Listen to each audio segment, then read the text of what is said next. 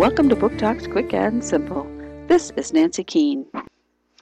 When 12 year old Birdie learns that her family will be moving from California to New York, she decides that she really needs to find a way to meet her grandmother, who she's never met but lives nearby.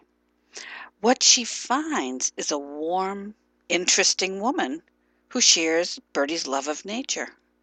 She also finds a book in her mother's old bedroom. The Book of Dreams is Birdie's way into the secret fairy world. She learns that she comes from a long line of fairy godmothers, which is what her mother did not want her to know. But now she has the ability to travel to Aventurine and meet the other fairies.